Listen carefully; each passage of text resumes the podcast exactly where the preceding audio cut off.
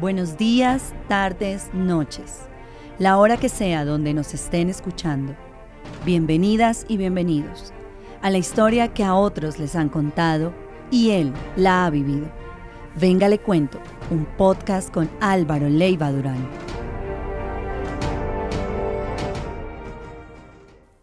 Mi saludo a todas y todos. Gracias por su presencia. Este es mi primer podcast se ha titulado Venga, le cuento.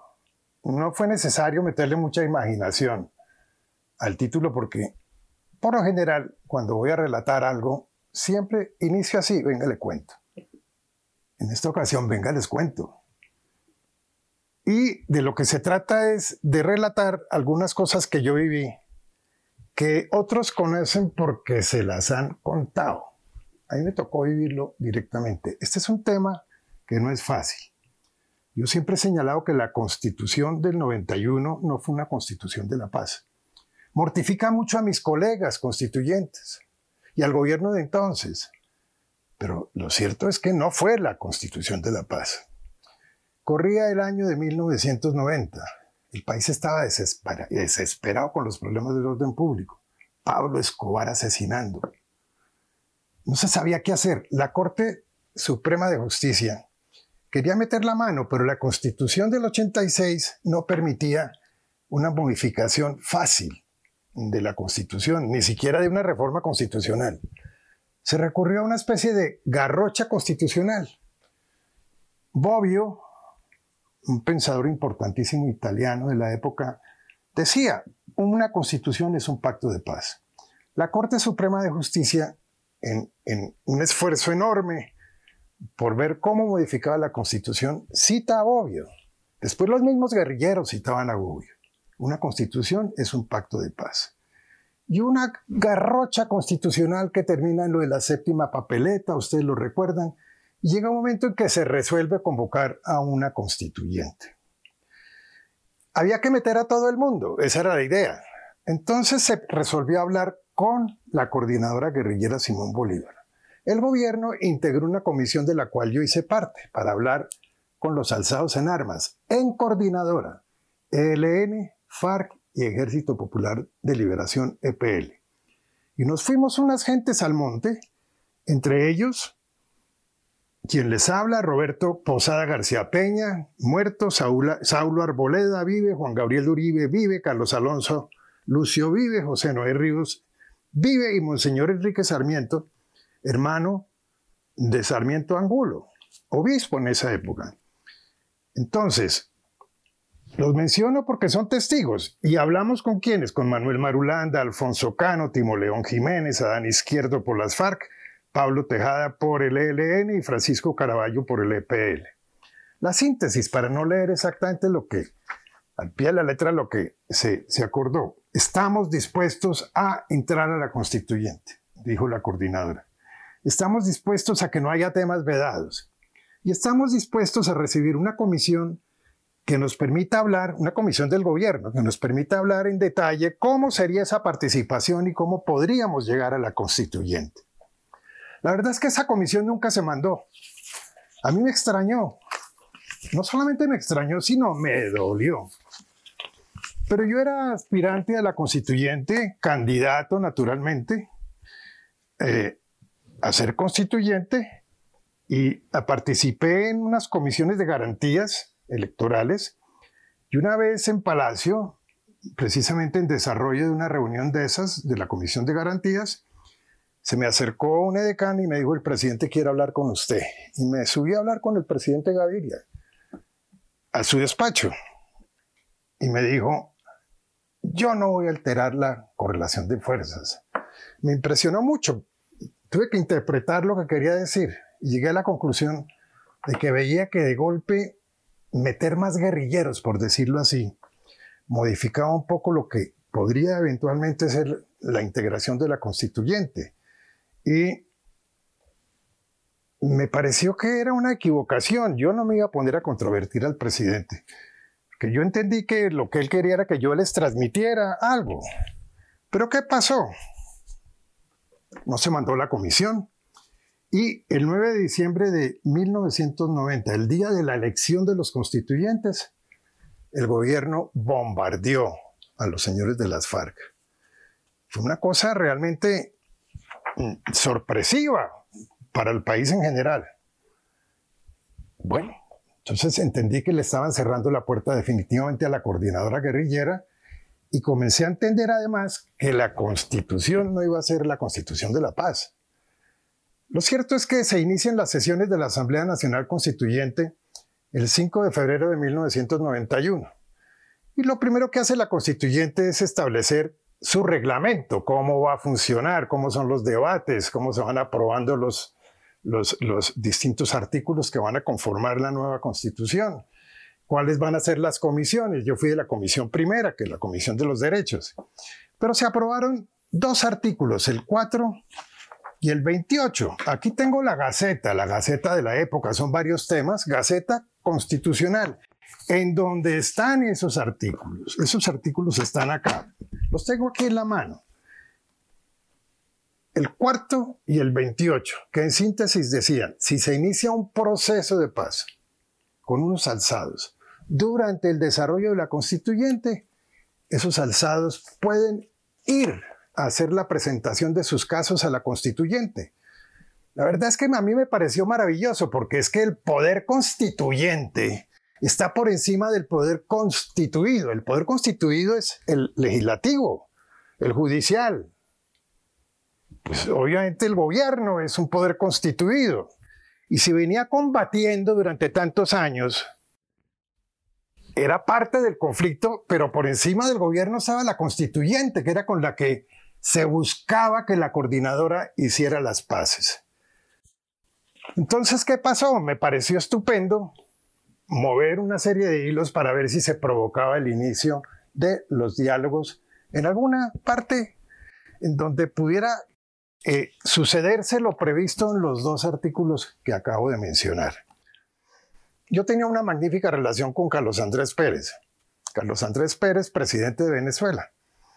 Dio la casualidad que por esa época le secuestraron a su cuñado, señor Rodríguez, hermano de Blanquita Rodríguez de Pérez, la mujer de Carlos Andrés Pérez.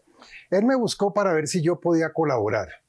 Yo puse de testigo de todo esto que se iba a suceder buscando la libertad del señor Rodríguez a Gabriel García Márquez, a López Miquelsen, a el doctor Pérez Norzagaray, muy amigo de Colas Andrés y cuñado de Julio Mario Santo Domingo, que fueran como los testigos de estos pasos, se liberó al señor Rodríguez.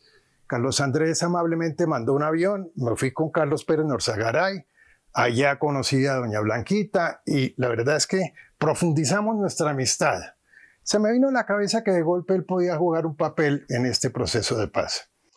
Cogí mi radioteléfono, hablé con la guerrilla, más concretamente con Jacobo Arenas, y le dije, Jacobo, tengo la idea de vincular inmediatamente a unos guerrilleros a un proceso de paz. Y me parece que vale la pena que usted mande unos guerrilleros a ver qué podemos hacer. ¿Qué sucedió? Se me ocurrió. Obviamente he podido tener una idea diferente, pero lo cierto es que le pedí cita al embajador de Venezuela.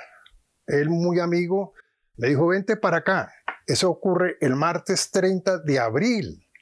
30 de abril, ya del 91 estaba funcionando la constituyente. Me recibe, yo voy con unos guerrilleros, él se mortifica, me dice que sacarlos, le dije, los matan. Él se me desaparece y 10 horas después, un funcionario me dice que Carlos Andrés Pérez, interpretando lo que se estaba haciendo, mandaba un avión para recogerlos e iniciar un proceso de paz en Caracas, Venezuela. Yo me emocioné, es decir, eh, tengo que confesar que me pareció que, que íbamos por un buen camino.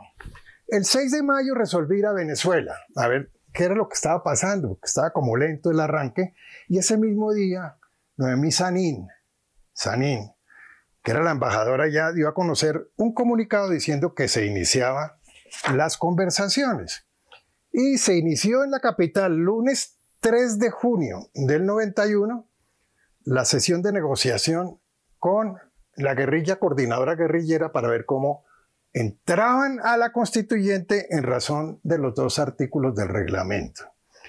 Eso termina en que el inicio lo hace en su presentación el doctor Humberto de la Calle, conocido en ese momento, se llamaba su ministerio Ministerio de Gobierno, hoy es del Interior, ministro de Gobierno. Y eh, se inician las conversaciones. La cabeza negociadora Antonio Bejarano, un tolimense extraordinario, un economista reconocido, catedrático en la Universidad Nacional, autor de varias obras, termina asesinado después. Se comienza entonces a mover la posibilidad de que la coordinadora vaya a la constituyente. Lo primero que sucede es que Márquez, Márquez, estamos hablando del mismo Márquez que estuvo en en La, en la Habana, eh, saca una declaración y cita en su declaración a Cano, a Cano, de la siguiente manera. Dice, reafirmamos una vez más nuestra disposición y voluntad para llegar a la concertación. Es pertinente transcribir el texto, él mismo dice, lo dice, estoy hablando en este momento de, Iván Márquez, dice, citando a Cano, comillas, este elemento nos lleva a exponer tanto al gobierno nacional como a la Asamblea Nacional Constituyente que en el entretanto del desarrollo de estas conversaciones y en aplicación del reglamento interno de la constituyente nos posibiliten a asistir a una reunión plenaria para exponer nuestro pensamiento y en razón también de la imposibilidad de asistir a que hemos sido obligados porque no se les mandó la comisión, no los dejaron entrar, los bombardearon. Aquí se abrió una puerta definitiva y yo la verdad consideré que era la mejor oportunidad. ¿Qué es lo que pasa? Que en un momento determinado, uno de los constituyentes, más concretamente Iván Marulando, hoy senador verde, hoy es, es senador por el Partido Verde, en ese entonces constituyente, hizo integrar una comisión que él presidió con Lorenza Muelas. Ustedes recuerdan, eh, representante de los indígenas en la constituyente. Van a Caracas y encuentran que hay disposición de ánimo para ir a la constituyente. Eh, y resuelve presentar un informe de su viaje. Sobre eso hay unos relatos interesantísimos son cuatro relatos que él hace, estoy hablando de Marulanda, del entonces constituyente y senador, y hace aprobar una proposición, que la leo ya para terminar esta exposición. Dice proposición, junio 4 de 1991. Los delegatarios de la Asamblea Nacional Constituyente encargados por la Corporación para acompañar el pasado 30 de mayo a los comisionados de la Coordinadora Guerrillera a las conversaciones de paz que se realizan en la ciudad de Caracas, recibieron la petición de presentar en sesión plenaria la solicitud de escuchar al señor Manuel Marulanda Vélez en representación de dicha organización. Manuel Marulanda Vélez, buscando ir a la constituyente a hacer una exposición en representación de la coordinadora guerrillera Simón Bolívar, para referirse a los temas de la reconciliación nacional y de la nueva institucionalidad que surge de las labores que adelanta la Asamblea. La Asamblea Constituyente acoge la solicitud antes mencionada y encarga a la presidencia de la corporación a fin de que previa evaluación que haga el gobierno del avance de las conversaciones de paz y de común acuerdo con este posibilite la intervención del señor Marulanda Velos en la sesión plenaria que se señale. Y Van Marulanda resolvió que se acompañara esto no solo con su firma y la de Lorenzo Muelas, sino con la firma de otros constituyentes de primerísimo orden. Y estuvo de acuerdo y firmó Misael Pastrana Borrero, expresidente de la República, Horacio Serpa Uribe, que era presidente de la constituyente, Antonio Navarro Woods, presidente de la constituyente, Jaime Ortiz Hurtado y Alfredo Vázquez Carrizosa, ni más ni menos. ¿Y qué pasó? Llega con la resolución, así lo relata Marulanda, el hoy senador Marulanda, busca al presidente Uribe, César, perdón, al presidente Gaviria, César Gaviria, y nota que no, no está de acuerdo. Eh, relata él cómo el presidente César Gaviria le dice, busque de la calle que está en la constituyente. Cuando llega a hablar con de la calle, a su vez se da cuenta que ya de la calle había recibido instrucciones del presidente de la República. ¿Y qué sucedió? Se abortó la posibilidad. El gobierno no permitió que el señor Marulanda, Manuel Marulanda Vélez, fuera a la constituyente. Es decir, supeditó la constituyente al poder constituido, que era el poder que venía combatiendo y que resolvió que era mejor seguir combatiendo. Esto realmente a mí me pareció una absoluta calamidad. Y por eso yo insisto que la constitución del 91 no fue la constituyente del 91, no fue la constituyente de la paz.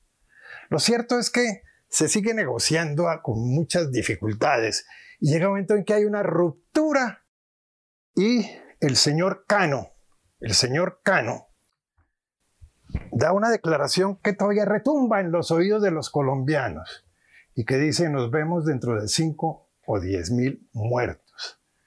Estoy absolutamente convencido que de haber permitido la conversación de la coordinadora guerrillera con la constituyente, no hubiéramos tenido este mar de sangre de los últimos 30 años. Yo quería relatar esto de la mejor manera. y no me puedo extender demasiado porque obviamente estos relatos cansan, pero quiero dejar esta constancia histórica porque es algo que yo viví, algo que yo viví, algo con lo que yo compartí y ayudé a diseñar. Hoy Colombia sería otra si no se hubiera cruzado el gobierno en un mal momento y el no haber permitido, el no haber permitido que la coordinadora se entendiera con la constituyente, nos ha llevado a estos años de tragedia que obviamente duelen mucho y que hemos tratado de superar con los acuerdos de La Habana. Pero lo cierto es que seguimos buscando la paz con el ELN, con los disidentes, para ver si finalmente le ponemos fin a una tragedia que ha debido terminar en la constituyente de 1991. Muchísimas gracias por su atención y hasta la próxima.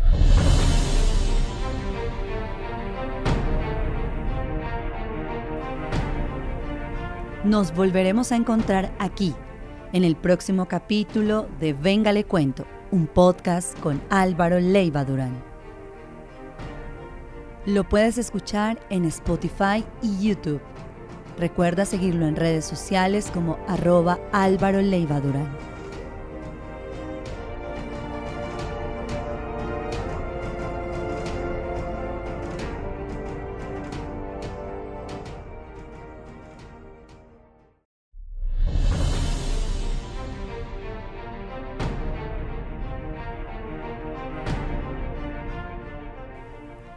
Buenos días, tardes, noches, la hora que sea donde nos estén escuchando. Bienvenidas y bienvenidos a la historia que a otros les han contado y él la ha vivido. Venga le cuento, un podcast con Álvaro Leiva Durán. De nuevo mi saludo a todas y todos. Este podcast se llama Venga le cuento, pero eh, me sonrío porque la verdad es que no fue una cosa rebuscada, sino que generalmente cuando me encuentro con alguien y quiero relatar algo, siempre digo, venga, le cuento. Y de eso se trata, venga, le cuento y venga, les cuento. Y a propósito del tema de hoy, son experiencias que me han hecho abrir la mente, ser un demócrata integral, un buscador de la paz, del entendimiento, una persona que busca acabar con la polarización y el odio, porque los hechos son tosudos. A ver, hace apenas unas semanas, el, el, 8 de octubre, se dio la noticia de que eh, dos muchachos estaban robando en Tibú y la verdad los cogieron y los mataron. No dieron los nombres inicialmente, simplemente se dijo que eran venezolanos, como si ser venezolano implicara tener que morir de la manera como estos murieron. No se volvió a saber rápidamente nada, pero después se conocieron los nombres. Alejandro José Fernández Rodríguez, de 15 años, venezolano, de una etnia binacional, Guayú, para ser más exacto. Y otro muchacho, un poco mayor. Los mataron, porque sí, porque aquí matan a cualquiera, en cualquier momento, en cualquier sitio del país, por cualquier razón. Y eso es lo que tenemos que combatir y es con lo que vamos a acabar. Pero fíjense, esto tiene sus antecedentes en el caso personal mío. El primer muerto, pues que, que, vi así, agonizando y muriendo, fue en Ubalá, en el municipio de Cundinamarca, yo hacía política, y llegó el cura párroco con una camioneta, abrió, me pidió que ayudara a bajar a alguien, y estaba un hombre, pues simplemente le han dado unos tiros. Y cuando tratamos de bajarlo, murió. Me causó una impresión para toda la vida, para toda la vida. Después me fui vinculando a los procesos de paz y hablaba con los guerrilleros. Y en un momento determinado, Jacobo Arenas me dijo, es que están bombardeando demasiado. Yo como que no le creía. Y le dije, ¿cómo así que bombardeando? Entonces me trajo una carcasa de metal, me dijo, usted es un trozo de bomba. Eh, bombardean. Le dije, pero así de grave es el conflicto. Me dijo, sí. ¿Usted quiere ver un bombardeo? Le dije, pues a mí sí me suscita curiosidad. Si, si yo me puedo proteger, no tengo ningún problema. Estando en Buenaventura, en Bucaramanga, perdón, una noche me golpearon a la puerta y me dijeron, están bombardeando en San Vicente de Chucurí. Y yo recibí la noticia de que usted estaba interesado y me pidieron que lo buscara. Le dije, pues a mí me interesa. Un acto como de locura de mi parte, pero es que yo no lo podía creer, no, no, no entendía cuál era el conflicto interno. Y en un carro me fui hasta un sitio donde ellos me señalaron. Había una cafetería al lado de la carretera. Me bajé. Me habían dado un santo y seña. Y tenía que entrar al baño del lugar y allá encontraría a otra persona. Efectivamente lo encontré. Y me preguntó, Álvaro Leiva, le dije, sí, me dijo, camine. Me montó en una camioneta de Copetrol. Es decir, las FARC manejando una camioneta de Copetrol. Y me llevaron a una vereda de San Vicente, de Chucurí. Y me hice de lado, yo oía unos helicópteros disparando. Y el disparo es como esas lonas, el ruido es como de una lona de camión cuando se rompe. Una cosa completamente diferente a las películas. Y yo quieto, ahí absolutamente quieto cuando comencé a ver a la gente salir con unas cajitas y unos niños detrás y demás. La primera vez que vi un desplazamiento real, no en las películas ni en los noticieros.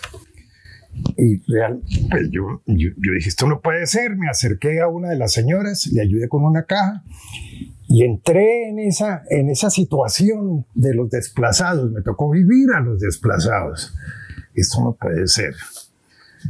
Me llevaron a la carretera, cogí un bus, me devolví a, a Bucaramanga, pero traumatizado, muy impresionado. Y así fui viviendo experiencias que me llevaron a tener esa visión totalizante de lo que es el conflicto y la necesidad de superar el conflicto. Les pongo otro ejemplo.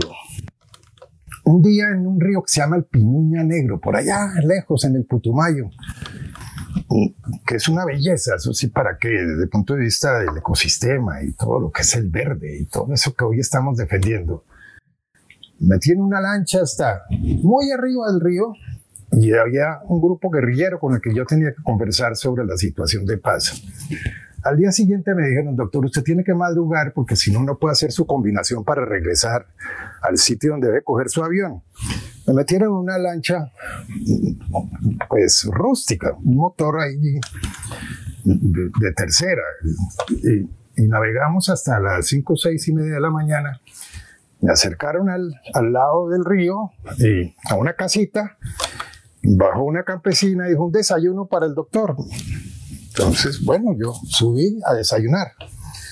Eh, había, me supongo yo, el marido de, de, esta campesina que me saludó y se retiró. Me dejaron a mí mientras que preparaban el desayuno en compañía de un niño. Y el niño se sentó al lado. Yo recuerdo que movía los pies en el aire, es decir, era un, niño menor. Y le dije, ¿y su merced qué hace? Estudia, amigo, yo trabajo en el laboratorio. A mí me causó un impacto porque en ese momento llegó el papá, el papá y le dijo, camine, mijo. Yo trabajo en el laboratorio.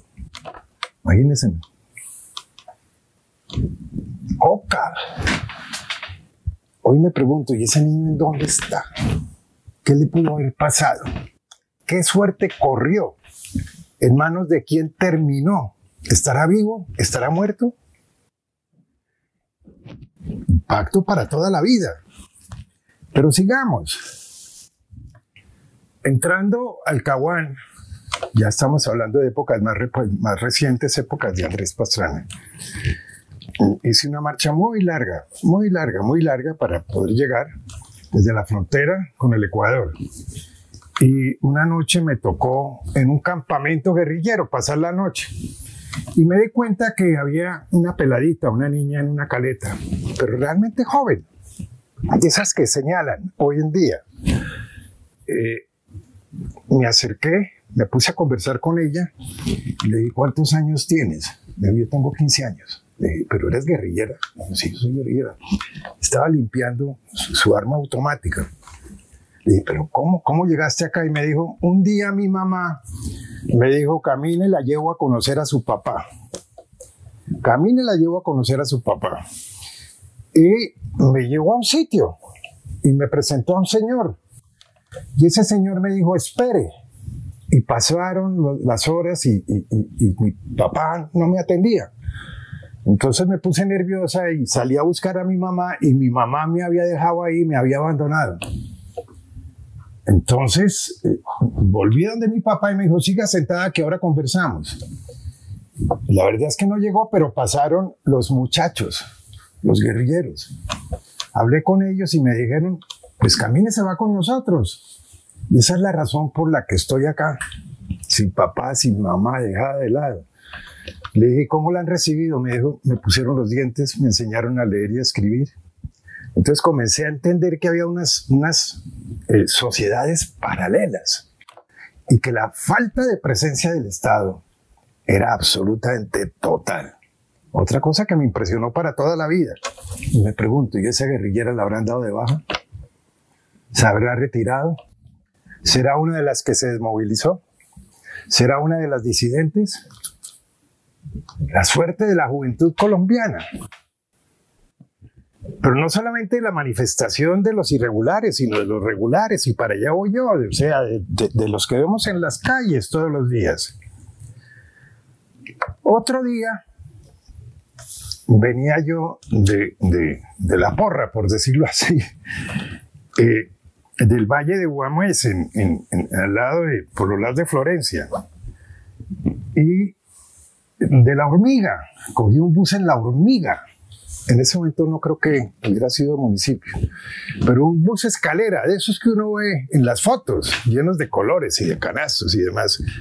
Y yo obviamente pues trataba de no, de no ser reconocido, me senté en la parte de atrás y allá pues con toda discreción, pero al lado me tocó una niña que, que cantaba, estaba feliz, una jovencita.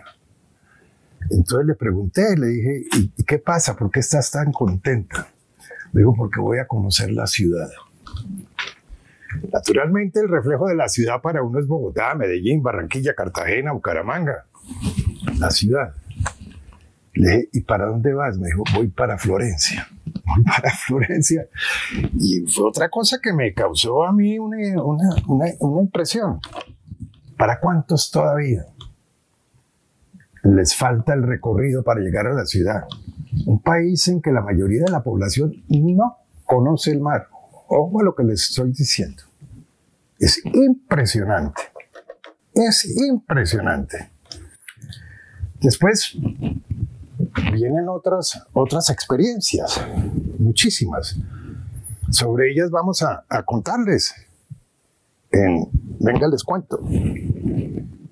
A propósito de relatos que me tocó vivir y que a otros simplemente se les ha referido, como el caso del secuestro de Álvaro Gómez Hurtado y cómo fue su liberación, y cómo incide en el proceso de paz con el M-19, después de que vienen de quemar el Palacio de Justicia, en donde nuevamente hay una juventud que me tocó lidiar a mí por instrucciones de Belisario de Tancur, a quien le alcancé a decir que iba a suceder algo grave. Pero lo vamos a dejar para su momento. Y pues otras situaciones que me han llevado a ver lo que es el valor de la juventud y el desastre del Estado frente a lo que debe hacer frente a la juventud, en términos de ingresos, en términos de ayudas, en términos de superación de la pobreza, en términos de integrarlos a una sociedad, en términos de que si no hay paz, los demás derechos no se pueden gozar a cabalidad, que es lo que se llama el derecho síntesis. Por eso la paz se llama el derecho síntesis en los textos contemporáneos. Algo sobre lo cual la clase política en este país no tiene ni idea. Y a mí me sorprende ver a una cantidad de aspirantes a curules, a la presidencia y demás, con ese mismo discurso tradicional. Cuando aquí lo que hay que hacer es enriquecer en información a la gente para que se sepa de qué se trata y qué es lo que está ocurriendo. Todo esto fue lo que me permitió a mí, ahora con motivo del paro, ir a hablar con la primera línea. Y encontré una serie de fenómenos. Se les estaba señalando de pandilleros. Ustedes recuerdan, porque rompían unas ventanas. Me puse a hablar con ellos y simplemente me decían, es que yo me hago a una televisión, rompo una vitrina, vendo la televisión y llevo algo de comer a mi casa. Parecía como una mentira, pero lo pude comprobar, porque uno de los negociadores con el gobierno a propósito del paro, allá se les decía, ustedes, señores negociadores, no representan a la totalidad de los que están en el paro. Y uno, presidente de una confederación obrera, resolvió ir a hablar con la primera línea, a Cali, con el ánimo de convencerlos de que les dieran un mandato para la representación y la negociación con el gobierno. Y el coordinador allá de la primera línea le dijo, bueno, muy bien, le damos nuestra representación, pero díganos, ¿qué nos va a traer para llevar a la casa? Todo eso me permitió a mí tener una confirmación más de lo que es el desastre de la ausencia del Estado, no solamente en las zonas de conflicto, sino en las zonas de no conflicto. Y la incapacidad del Estado y de los gobiernos de saber interpretar el momento, mucho más después de una pandemia y después de un paro, porque las necesidades se acumularon necesidades que no han sido atendidas todavía. Estamos sentados en un polvorín. Entonces, eso me permite a mí hablar con la primera línea y entrar al monumento de la resistencia antes de que se levantara el paro. Llegué a la conclusión de que se puede y se puede. Sobre todo dialogando, comprendiendo, auscultando poniéndole el oído al corazón ajeno, porque es la única manera de interpretar a la Colombia contemporánea y es la única forma de poder establecer las soluciones que no son las de ayer y que no son sobre la base de unos planteamientos de una clase política de la cual todo el mundo está cansado. Esto tiene que cambiar, tiene que ser diferente, sin golpear a nadie sin golpear a nadie. Por eso a propósito del neoliberalismo vamos a dedicarle también otras sesiones, porque hay que hacerlo a un lado, a la luz pues de las normas universales reconocidas hoy, más allá de este continente que todavía navega sobre base de una economía vieja, sin oportunidades, sin igualdad y sin soluciones concretas para sobreponernos a la pobreza. Dejemos aquí por hoy y les agradezco de nuevo su grata atención. Muy amables.